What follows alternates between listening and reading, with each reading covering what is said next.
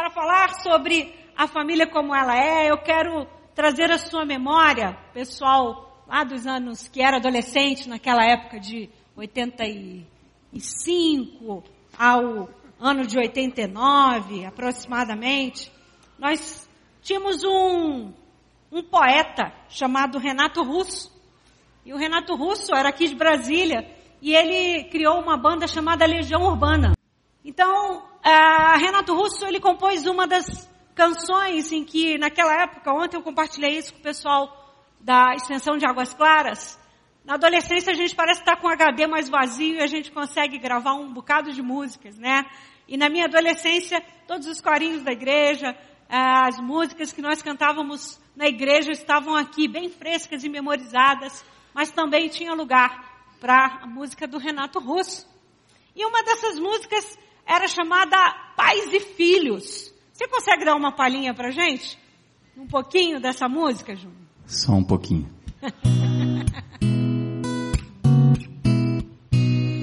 é preciso amar as pessoas como se não houvesse amanhã.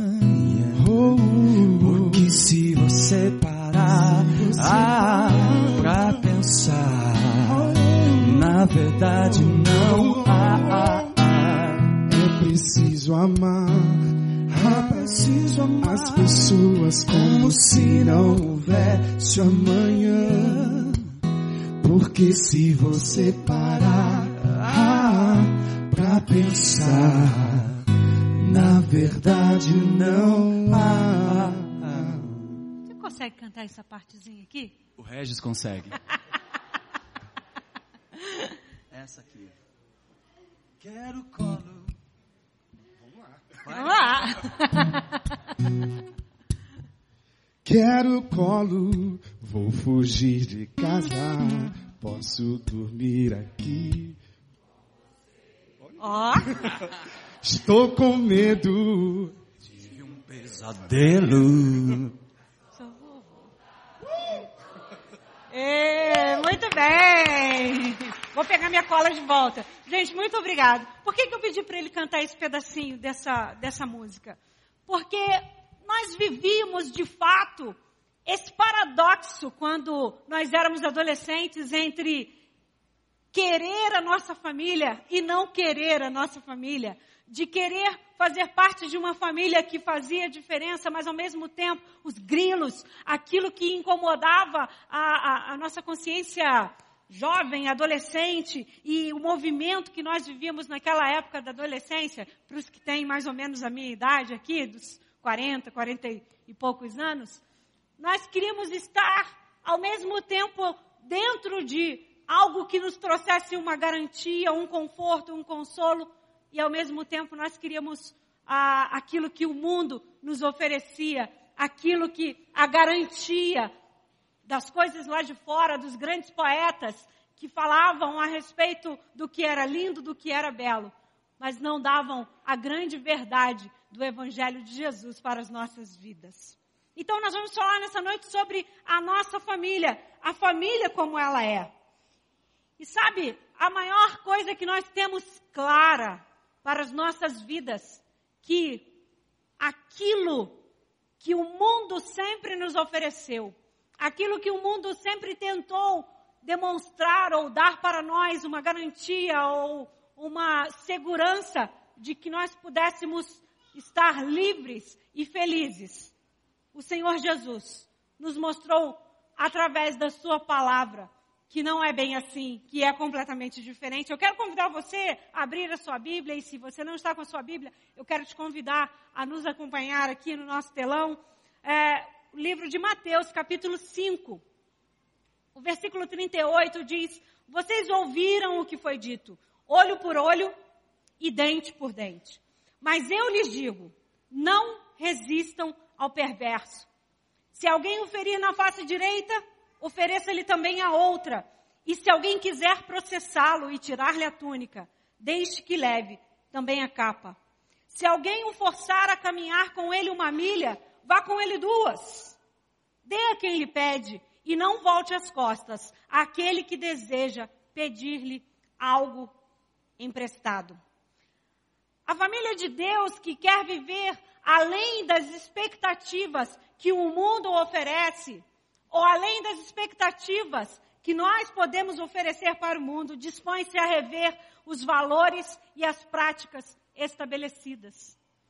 Muitas vezes, nós nos encontramos diante de uma sociedade que espera de nós algo que é comum e é natural. Muitas vezes, quando nós estamos no nosso trabalho, ou quando nós estamos no meio em que nós convivemos com os nossos amigos, até mesmo dentro das nossas igrejas, nós entendemos que a resposta que o mundo e que as pessoas esperam de nós é uma resposta sempre à mesma altura.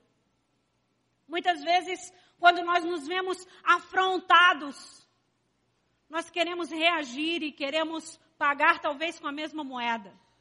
Muitas vezes nós queremos dar a resposta que para nós está exatamente à altura daquela pergunta ou daquela afronta ou daquilo que nós não esperávamos que fôssemos ouvir. E muitas vezes é assim que fazemos. Certa vez eu li um livro de um autor chamado Ivênio dos Santos, talvez alguns de vocês o conheçam, um pastor batista brasileiro. Ele escreveu um livro chamado Alma Nua. E ele relata uma coisa que é o retrato da nossa sociedade. Mesmo sendo quem somos, entendendo aquilo que para o que fomos chamados, muitas vezes nós reagimos da maneira como não deveríamos agir. Nós entendemos na teoria que precisamos responder diferente daquilo que o mundo espera que nós vamos responder. E muitas vezes nós dizemos para o mundo: é assim porque você começou primeiro. Muitas vezes nós entendemos que somos mentirosos, entendemos que somos ah, pecadores, talvez até tenhamos consciência de que somos prostitutos, roubadores, entre tantos outros pecados que poderíamos citar aqui. E nós reconhecemos isso diante de Deus e em nossas orações, mas quando alguém vem e nos acusa de tal feito, a nossa primeira reação é dar um pulo de um metro de altura.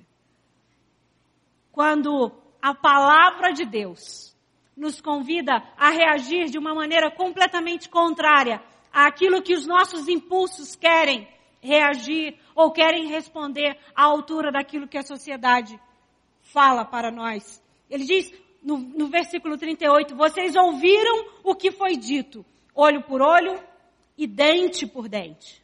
Mas eu lhes digo, não resistam ao perverso.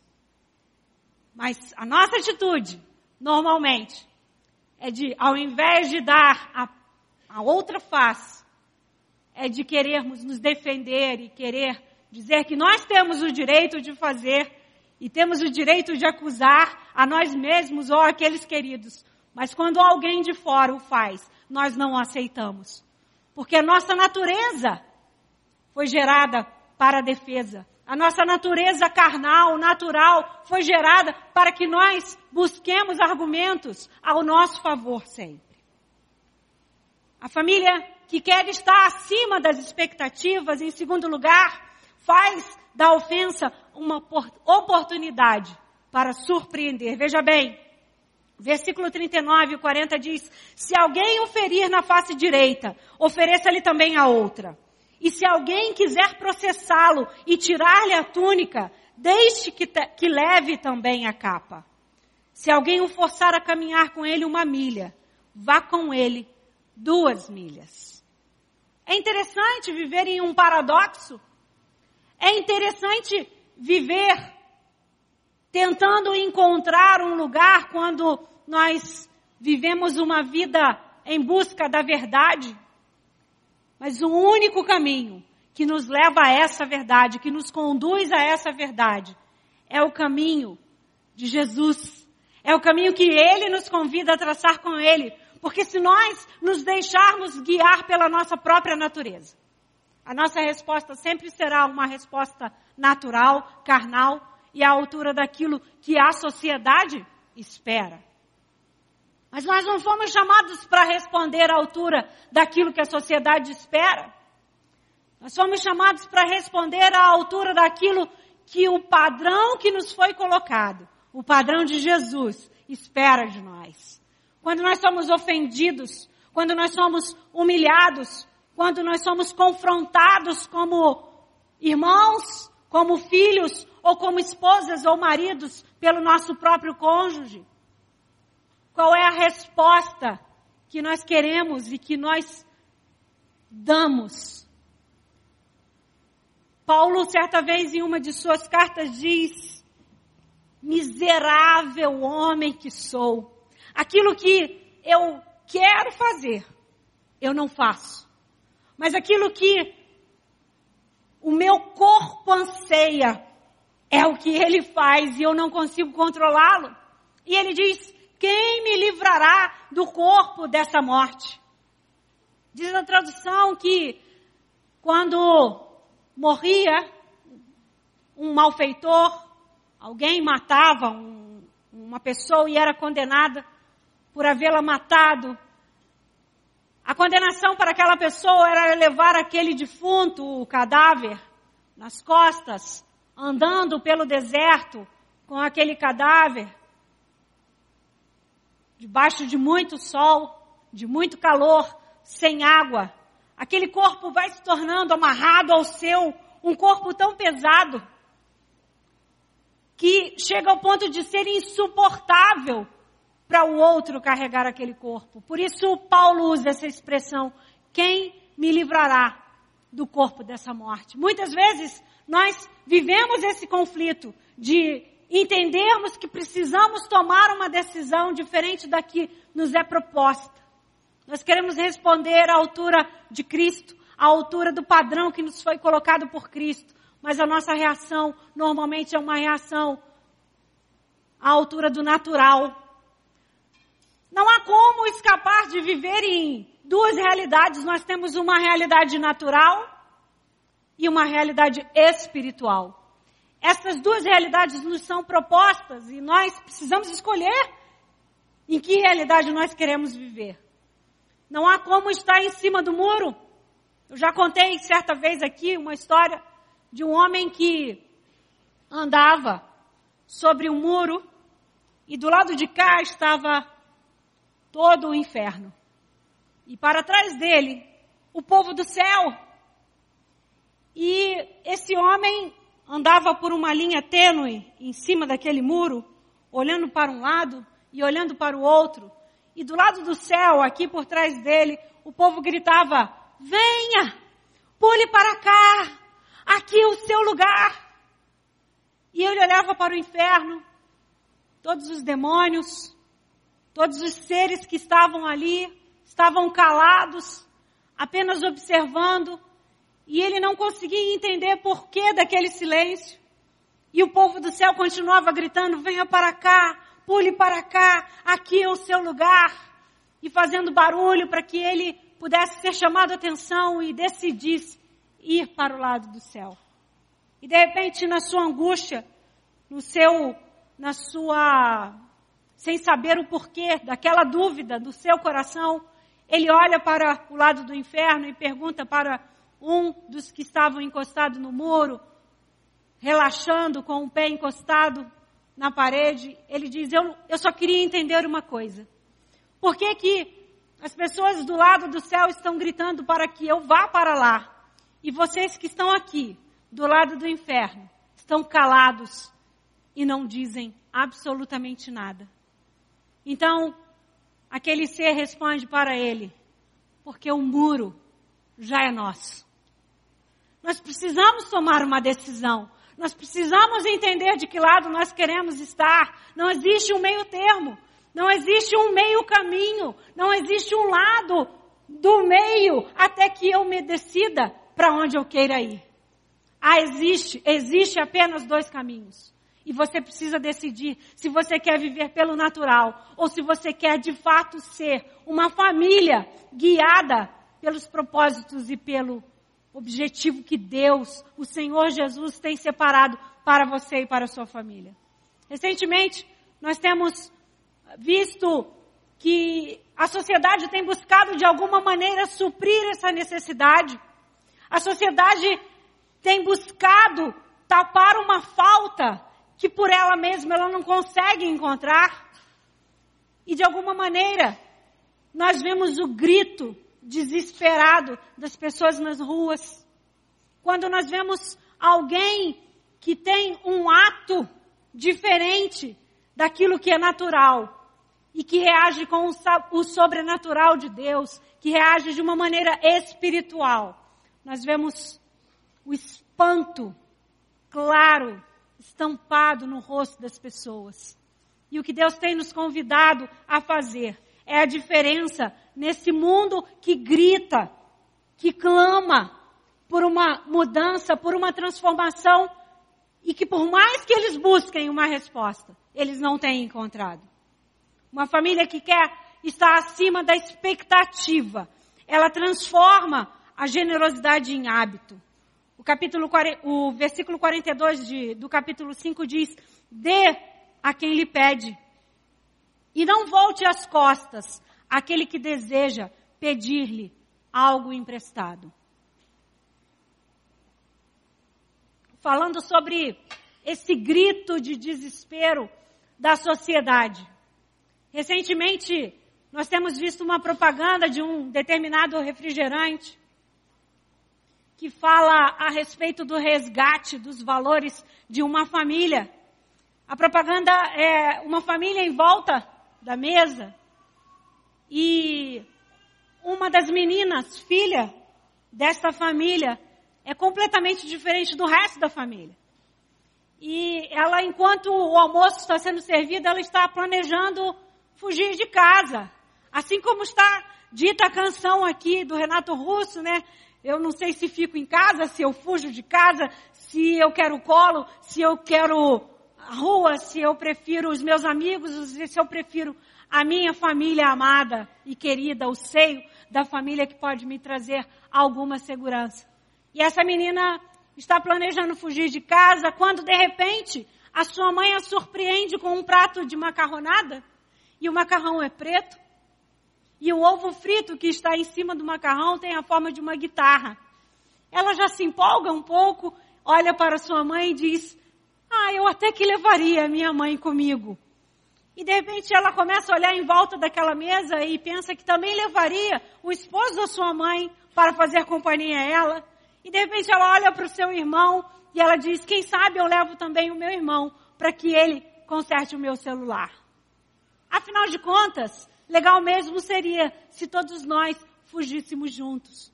Porque no fundo, no fundo, nós buscamos a segurança da nossa família, do nosso lar. No fundo, não há nada melhor do que começar a generosidade no seio da família que nós amamos. Quando a palavra nos diz que nós devemos começar as boas ações, as boas práticas com os domésticos da fé e que não, e que não são, e quem não são os domésticos da fé, senão os nossos próprios queridos.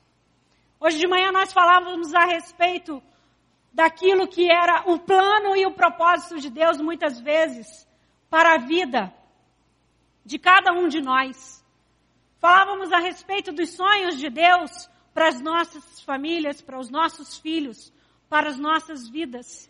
E muitas vezes nós nos esquecemos daquele grande sonho que o Senhor colocou para mim, colocou para você. Talvez você tenha se esquecido daquela época de adolescência ou da sua infância, quando Deus já falava com você. Seja pelos seus pais, pelos conselhos daquela vó tão querida. Vó é tão gostoso, né? Quem tem vó aqui tem um grande privilégio de ter talvez a melhor parte, né? Vó muitas vezes nos senta no, no colo e fala palavras que nos traz alento, eu me lembro, a minha avó foi a primeira pessoa da minha família a confessar e declarar a Cristo como o Senhor da sua vida. E a partir dela vieram filhos sobrinhos, netos. E eu me lembro das histórias que ela contava, nos acalentando, e das palavras que ela proferia sobre a vida da família, abençoando a sua família. E me lembro a partir de então dos propósitos para o qual nós fomos criados. Me lembro quando leio a palavra do Senhor e uma passagem me chama tanta atenção quando Jesus, certa vez, o capítulo 16 do livro de Mateus nos relata essa história. Jesus estava com seus discípulos orando e de repente ele pergunta para os seus discípulos: Quem vocês dizem que eu sou? E os seus discípulos começam a responder Uns dizem que você é João Batista, encarnação de Isaías, outros dizem que você é um profeta. Mas Jesus, fitando os olhos em seus discípulos, mais uma vez pergunta: Mas e vocês? O que vocês dizem que eu sou? E de repente, de um salto, Pedro olha para Jesus e diz: Tu és o Cristo, o Filho de Deus. E Jesus, fitando os olhos em Pedro, diz: Isso não foi nem carne nem sangue que te revelou, Pedro, mas Deus veio de lá a revelação para ti. E por causa disso, sobre esta pedra, eu edificarei a minha igreja. Eu não sei se você concorda se é Pedro esta igreja ou se não, não é este o caso, mas ele diz que sobre aquela pedra, Pedro, ele edificaria a sua igreja. E sabe o que mais? Ele diz sobre esta igreja, a morte não prevalecerá. As portas do inferno não prevalecerão contra a igreja de Jesus. Nós queremos ir em contra aquilo que nós temos tido como proposta do mundo. Nós queremos ir em contra e queremos ser exemplos aos fiéis. Hoje pela manhã nós dissemos aqui que Deus não nos quer fazer ricos. Deus não quer fazer de nós apenas pessoas bem-sucedidas. Deus não quer fazer de nós os melhores. Deus apenas quer fazer de nós pessoas parecidas com Jesus. E Jesus veio a este mundo com um propósito, com um plano que incluía você e que incluía mim. Naquele mesmo momento em que ele declara que a sua igreja será estabelecida, que um ajuntamento de pessoas será levantado e as portas do inferno não prevaleceriam contra esta igreja. Ele estava pensando em mim, ele estava pensando em você, ele estava pensando na sua família, ele estava pensando na igreja de Jesus Cristo. E sabe, naquele mesmo momento, para doze homens apenas, incluindo ainda Judas, que estava no meio deles, ele diz: as portas do inferno não prevalecerão contra esta igreja, contra este plano que eu mesmo elaborei para vocês. Nem a minha morte será capaz de impedir os planos e os propósitos que tem Deus para conosco. Nem a sua morte, nem a minha morte, nada, nada, nada pode impedir que a igreja de Cristo avance e proclame o reino de Deus. Aquele que é, que era e que há de vir. E sabe? Jesus foi morto, foi crucificado, mas ele ressuscitou. E pode ser que aqueles doze homens, e logo em seguida, com exceção de Judas, fossem tão poucos e não entendessem aquele propósito de, de repente, Jesus dizer para aqueles homens: vocês irão por todo o mundo, Jerusalém, a Judéia, Samaria e até os confins da terra.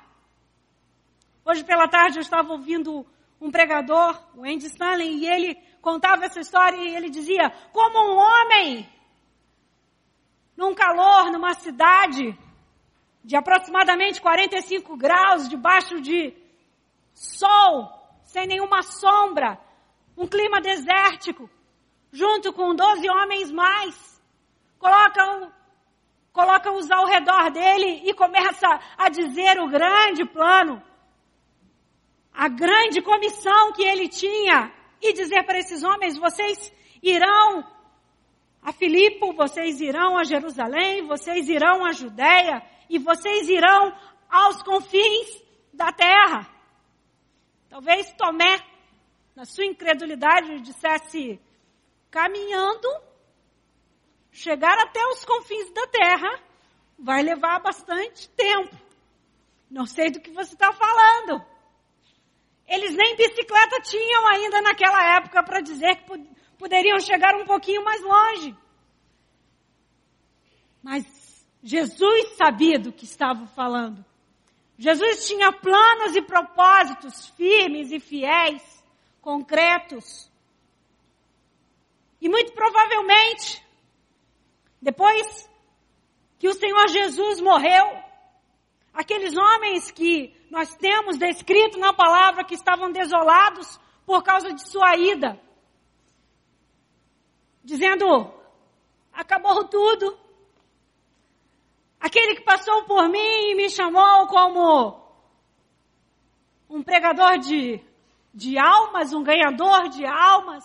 Eu estava ali com os meus barcos, pescando, Pedro e sua comitiva, fazendo seu negócio, ganhando o peixe e o pão para o dia a dia deles. Quando de repente Jesus simplesmente passou por cada um deles e disse: Vem, me siga e veja. Aqueles homens participaram de milagres. Aqueles homens, durante os três anos do ministério de Jesus, presenciaram maravilhas, porque o propósito de Jesus, o grande ajuntamento que ele tinha, era chegar até a mim e chegar até você. Aqueles onze homens não desistiram, comissionaram mais um, depois mais setenta. E depois no livro de Atos, no capítulo 3, nós vemos a maior e a melhor das pregações, quando Pedro, diante de tão grande multidão, começa a dizer àqueles homens: vocês, aquele que era, aquele que fez milagres, prodígios e maravilhas no nosso meio, vocês mesmos, vocês o crucificaram. Mas sabe, enquanto Pedro falava aquilo àquela multidão, onde pessoas estavam ali ajuntadas. Quando nós pensávamos e quando eles talvez pensassem que eles não seriam capazes de fazer esse grande comissionamento, chegar ao nível que Jesus havia dito para eles que chegaria. Diz a palavra de Deus que ele disse: permanecei firmes. Vocês não podem se demover da ideia, porque a boa obra que Jesus começou na minha vida, na sua vida, Ele vai cumprir. O grande comissionamento dele não para por aqui. E diz a Bíblia que mais de 3 mil homens creram. E ali começou o grande ajuntamento, a igreja de Jesus, que se estendeu até aqui. E nós estamos aqui. Nós estamos aqui porque nós somos parte, plano, família, o início, o meio pelo qual o Evangelho de Cristo tem chegado, tem se expandido e não parou. Porque os seus planos, os seus propósitos para mim e para a sua vida, eles permanecem. Sabe, muitas vezes nós nos esquecemos das grandes promessas. Nós deixamos que as circunstâncias do dia a dia. Nós deixamos que as ondas do mar revolto comecem a ser maior do que as promessas, maior do que aquilo que Deus, em certa ocasião, em um certo momento da sua vida, prometeu a você. E talvez você tenha dito, ele se esqueceu de mim. Ou talvez você já nem se lembre mais que em algum momento dado da sua vida ele lhe prometeu algo. Essa semana mesmo eu quero compartilhar com você. Eu recebi o telefonema de um missionário e ele compartilhou comigo algo que eu já não me lembrava mais. Ele disse para mim: Eu quero compartilhar com você algo que Deus nos deu hoje como resposta e nós, eu e minha esposa, somos os únicos que sabemos e queremos que você seja a primeira pessoa a saber depois de nós. Mas há muitos anos atrás, aproximadamente sete anos atrás, minha esposa teve um diagnóstico de câncer de tireoide. E nós recebemos a palavra dos médicos que ela não poderia mais engravidar. Mas afortunadamente ela engravidou e nós tivemos um filho, um varão. Fomos até o médico e ganhamos uma grande bronca, porque nós não poderíamos engravidar por causa de todo o tratamento com o iodo que ela tinha feito. E o médico disse: Bom, para por aqui, porque a partir deste momento vocês não poderão ter filhos. Vocês não poderão, ainda que queiram, porque não acontecerá mais. E eles chegaram aqui na terceira igreja e entraram aqui e compartilharam essa tristeza do coração deles comigo e disse que eu falei para eles: os planos e os propósitos de Deus para a vida de vocês não são esses.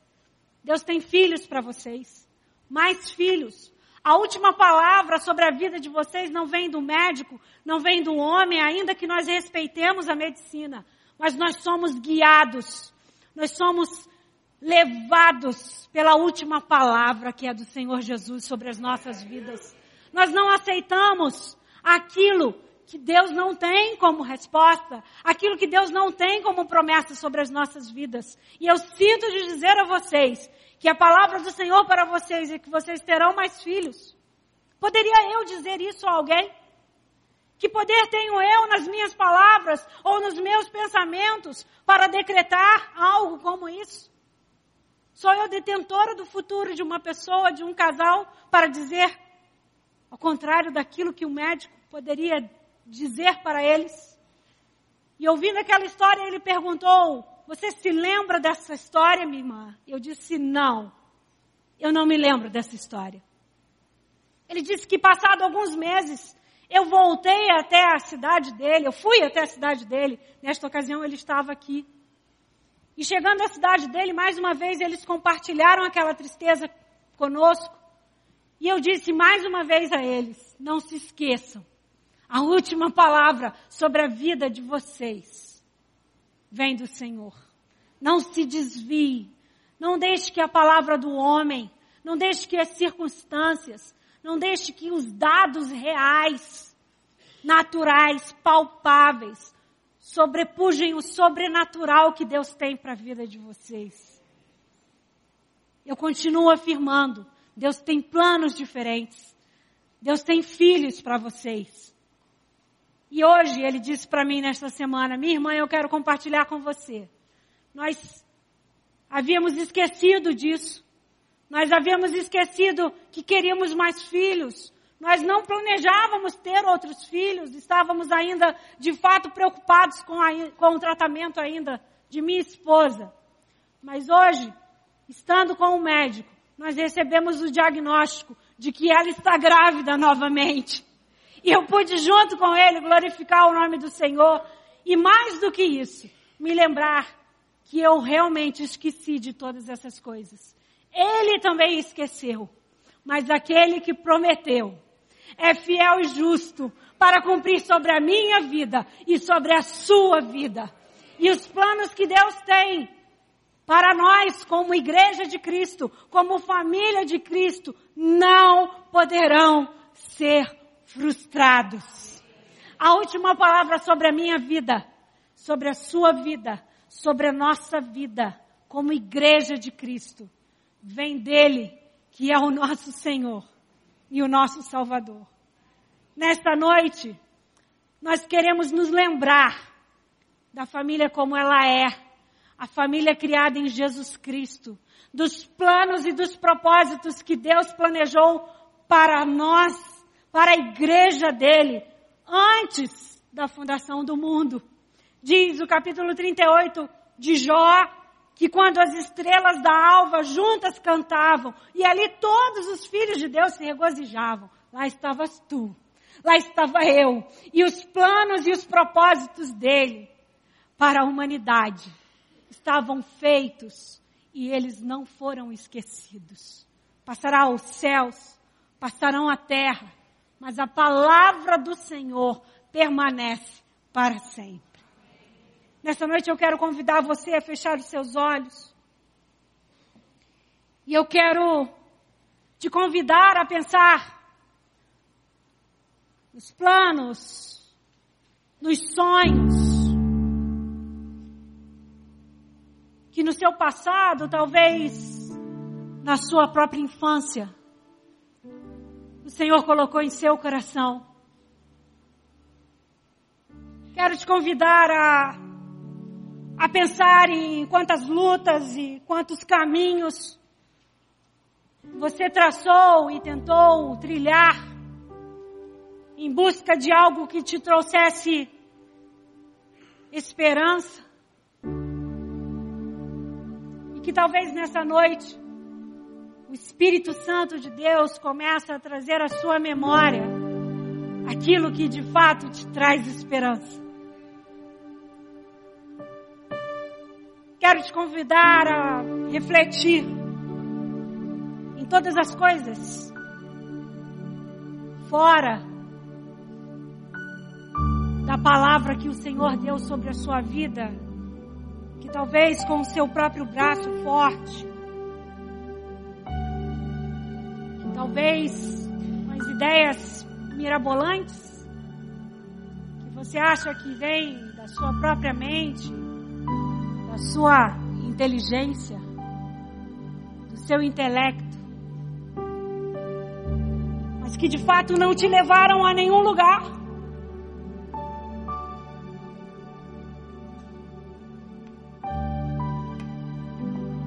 Quero te convidar a pensar em quanta energia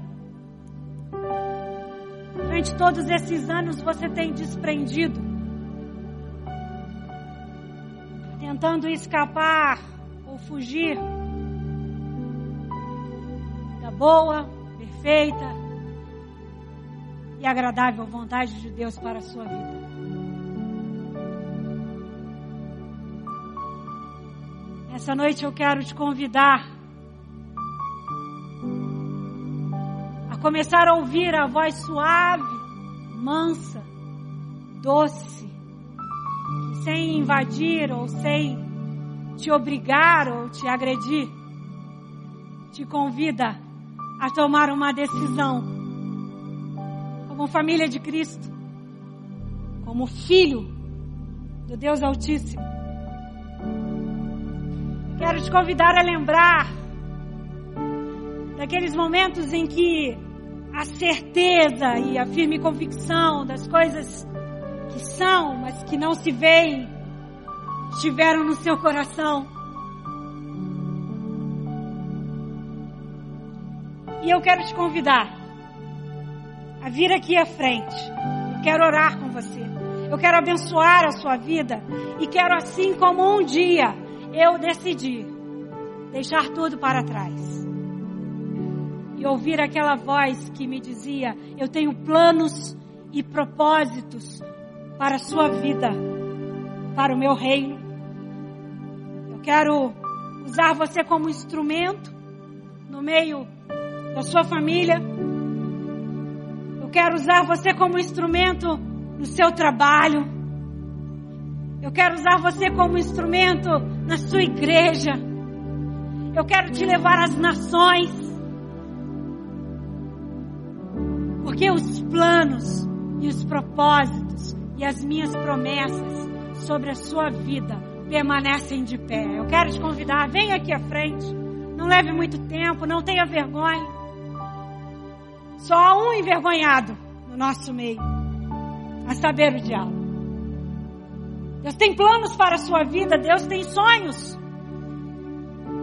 E apesar de você, ainda que você tente escapar ou fugir ou buscar caminhos que te levem talvez para uma vida de sucesso, talvez para uma vida de finanças melhores, talvez uma vida que possa te trazer certo conforto, mas dentro do seu coração há algo que diz a você: é mais, vai muito mais, vai além do que você pediu, vai além do que você sonhou, vai além do que você pensou. Você faz parte de um plano muito maior. Ele morreu e ele ressuscitou. Eu morrerei e você morrerá. Mas a palavra do Senhor permanecerá. E a obra dele será finalizada. E ele voltará. Ele nos resgatará. E nos levará, como nós cantamos, para o lugar que Ele mesmo tem preparado para nós. E nós saberemos disso, nós veremos isso, nós presenciaremos disso. Mas hoje você faz parte dessa história. Ele tem algo especial para fazer através da sua vida. Imagina todos aqueles discípulos foram decapitados, outros pendurados de cabeça para baixo, como Pedro que disse não ser digno de ser pendurado como Jesus. Da mesma forma, no madeiro, se não pediu para que fosse pendurado, diz os historiadores, de cabeça para baixo, porque não era digno de morrer da mesma forma que o seu Senhor. Sem saber o que seria. Outros aprisionados. Mas me lembro daquela passagem quando Jesus no meio de Jerusalém. Lá, chama Elias e mostra Elias, olha, e chama Moisés e mostra Moisés, olha. E os dois vêm a terra prometida. Porque aquele que é fiel e justo e que prometeu, vai cumprir cada uma das promessas que Ele tem sobre a sua vida.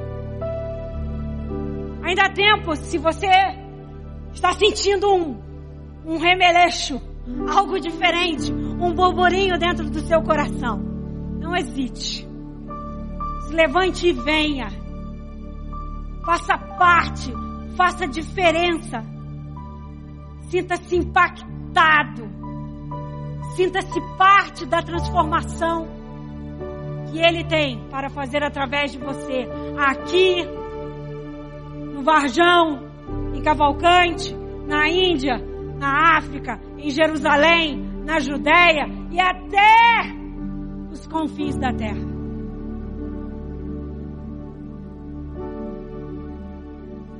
Ainda quero falar com você que, ouvindo esta palavra esta noite, que talvez você nunca tenha ouvido nada a respeito dessa história ou dessas coisas que eu falei aqui, mas que você, de alguma maneira, se sentiu tocado e pela primeira vez em sua vida, algo fez a diferença. Algo mexeu com você. É o Senhor Jesus te convidando a fazer parte dessa família. Se nesta noite você se sentiu tocado pela primeira vez de uma maneira diferente, eu quero convidar você a levantar a sua mão e declarar que o Senhor Jesus, a partir de agora, é o Senhor da sua vida. Faz um sinal com a sua mão apenas, eu quero orar por você e abençoar a sua vida. Louvamos o teu nome, Senhor, por estas mãos levantadas. Te agradecemos por vidas que se prostram diante da tua presença. Vidas que se entregam a ti e declaram que tu és Senhor e Rei. E que a partir de agora tu és o guia dessas vidas e nada pode impedi-los mais de obedecer a sua voz. Que tu entres em seus corações e faça morada. E Pai, essas vidas aqui diante de ti, é a igreja de Cristo e a tua palavra diz que as portas do inferno não podem prevalecer contra a igreja de Cristo. Aleluia! Você pode dar um brado de vitória. Você pode glorificar a Deus. Você pode dar uma salva de palmas. É a igreja de Jesus. E os planos, os propósitos que Deus tem para a tua vida serão cumpridos. Ainda que o inimigo tente te desviar, ainda que ele tente soprar nos teus ouvidos, eu quero chamar aqui à frente os intercessores. Impõe as mãos sobre essas pessoas. Impetre a bênção do Senhor sobre a vida delas. Declare que elas são igreja de Cristo. Cele os ouvidos dessas pessoas. O Senhor tem planos e propósitos. O Senhor tem promessas que Ele já cumpriu sobre a sua vida. O inimigo não pode fazer nada. Ele não pode tocar em você. Ele não pode tocar na tua família. Ainda que você seja aliciado para se desviar, o Senhor teu Deus, o Senhor Jesus, te trará de volta, porque os planos dele não podem ser frustrados sobre a igreja de Cristo, não podem ser frustrados sobre a sua vida. Talvez você tente ir pelos seus próprios pés, caminhar pelo seu próprio caminho, mas ele te diz: vem, vem, vem. Ele, ele te atrai com amor eterno. E ainda que o mundo proporcione a você, te ofereça banquetes, te ofereça grandes coisas, os sonhos de Deus são infinitamente maiores para você. E assim como os apóstolos, você faz parte dessa história. Você é a igreja dele. Você é a família dele. Você é instrumento de Deus para algo muito maior do que aquilo que nós podemos sonhar ou imaginar. Deus está aqui a tua igreja reunida. Pai, nós cremos na tua palavra. As portas do inferno não podem prevalecer contra a igreja de Cristo. E nesta noite, nós decretamos a falência dos planos do inimigo das nossas vidas. Nós decretamos a vitória de Cristo Jesus. Nós decretamos, Senhor, as nossas vidas usadas. Decretamos, Senhor, as nossas mãos, os nossos lábios, os nossos ouvidos ao teu serviço. Usa-nos, ó Deus, conforme o teu querer. Faz a tua grande obra. Usa a tua igreja. Transforma vidas. Ajuda-nos, ó Pai, a alcançar o mundo, a proclamar o teu reino, a declarar o teu amor para a glória do teu santo e do teu poderoso nome, o nome de Jesus. Jesus, só tu és santo, só tu és digno. Jesus, entronizamos o teu nome, o nome que é sobre todo nome, o nome de Jesus.